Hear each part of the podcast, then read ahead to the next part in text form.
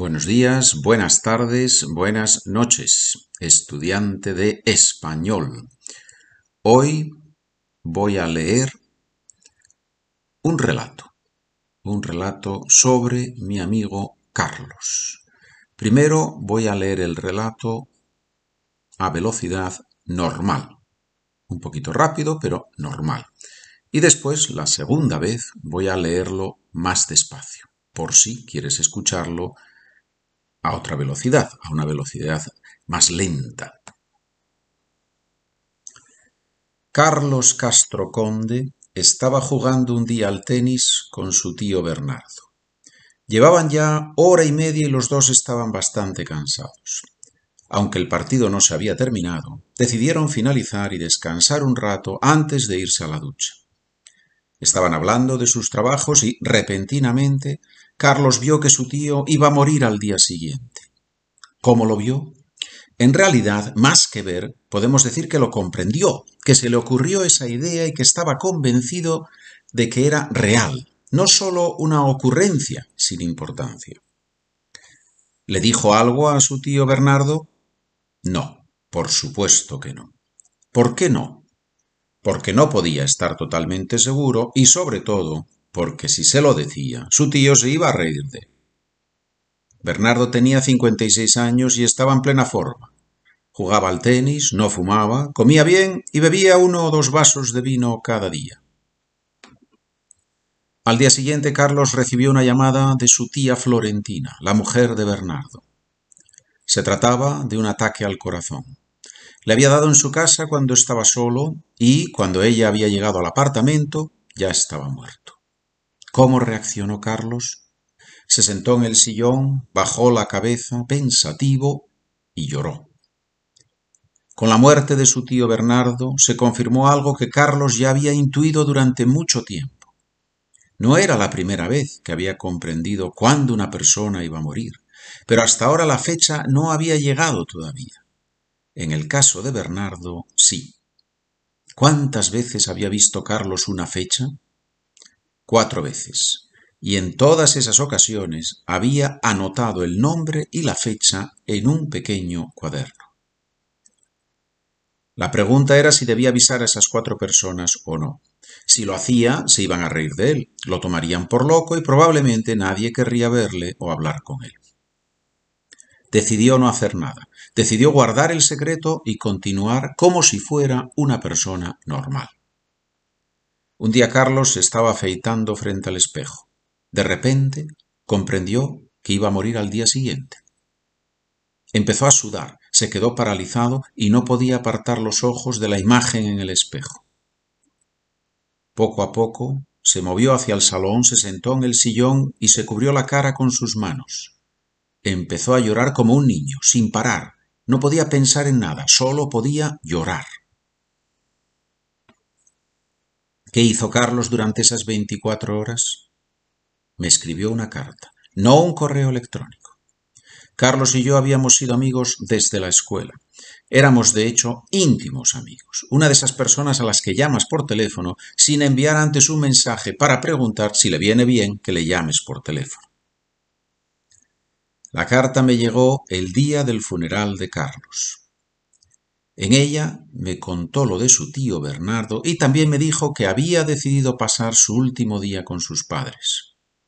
Carlos no era católico practicante, pero en la carta mencionó que pensaba ir a la iglesia y hablar con el párroco. En la carta había un testamento firmado y me pedía que lo llevara a un notario.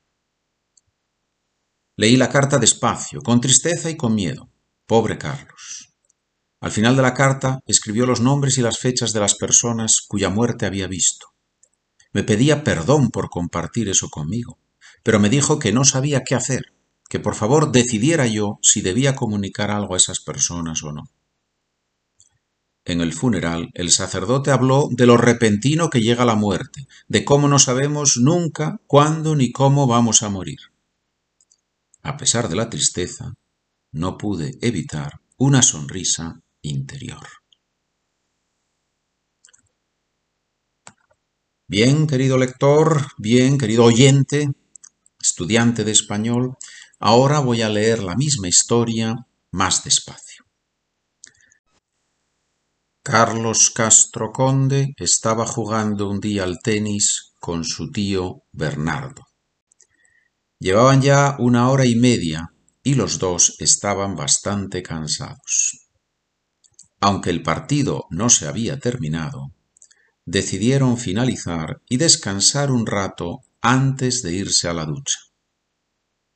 Estaban hablando de sus trabajos y, repentinamente, Carlos vio que su tío iba a morir al día siguiente.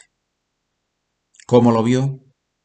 En realidad, más que ver, podemos decir que lo comprendió, que se le ocurrió esa idea y que estaba convencido de que era real, no sólo una ocurrencia sin importancia.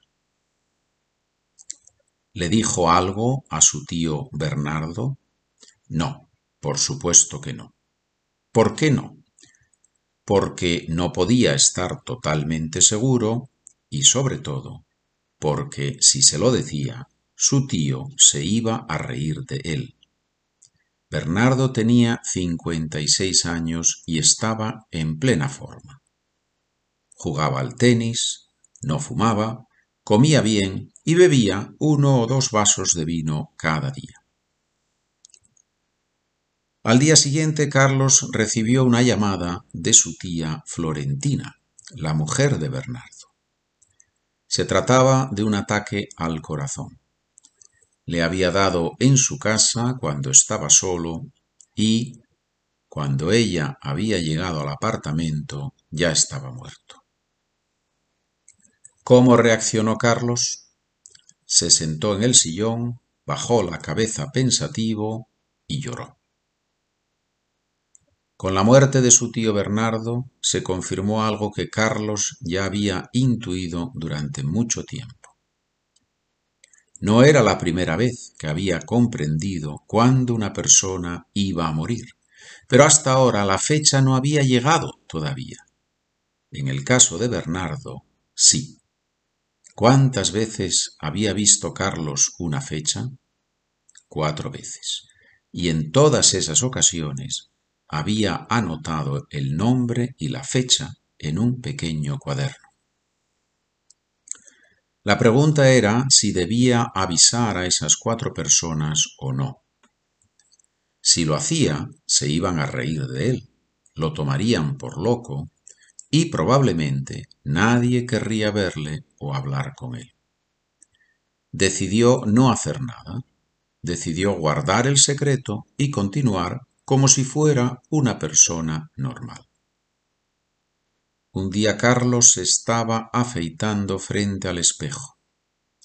De repente comprendió que iba a morir al día siguiente. Empezó a sudar, se quedó paralizado y no podía apartar los ojos de la imagen en el espejo.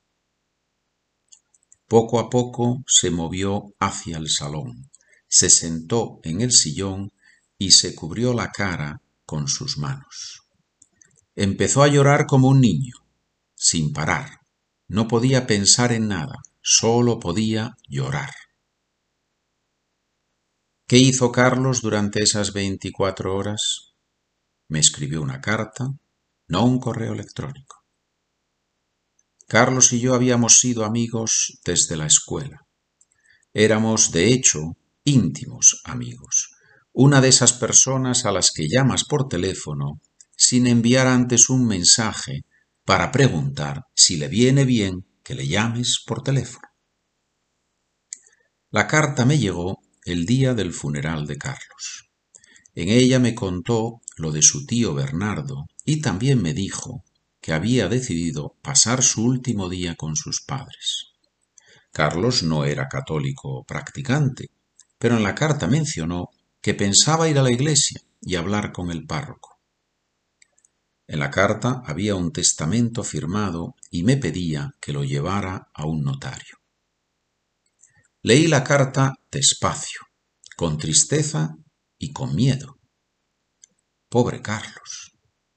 Al final de la carta escribió los nombres y las fechas de las personas cuya muerte había visto.